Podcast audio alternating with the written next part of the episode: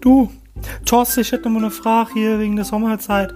Seit heute ist ja jetzt die Sommerzeit und ähm, es war jetzt bisher immer so gewesen, ich stehe ja immer um 6 Uhr auf. Äh, jetzt muss ich ja dann, ist ja vorgestellt worden, muss ich ja dann um 7 Uhr aufstehen. Ähm, das passt mir irgendwie gar nicht. Äh, wie, äh, was, was soll ich denn jetzt machen? Ich komme jetzt völlig durcheinander. Ich brauche auch die Zeit zum Ausschlafen.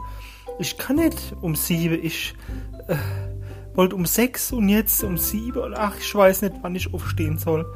Äh, ja, das ist doch kein Problem. Ich meine, das betrifft dich doch gar nicht. Ja, wieso denn das? Ah ja, du bist doch eh nie da. Ach so, da hast du auch wieder recht.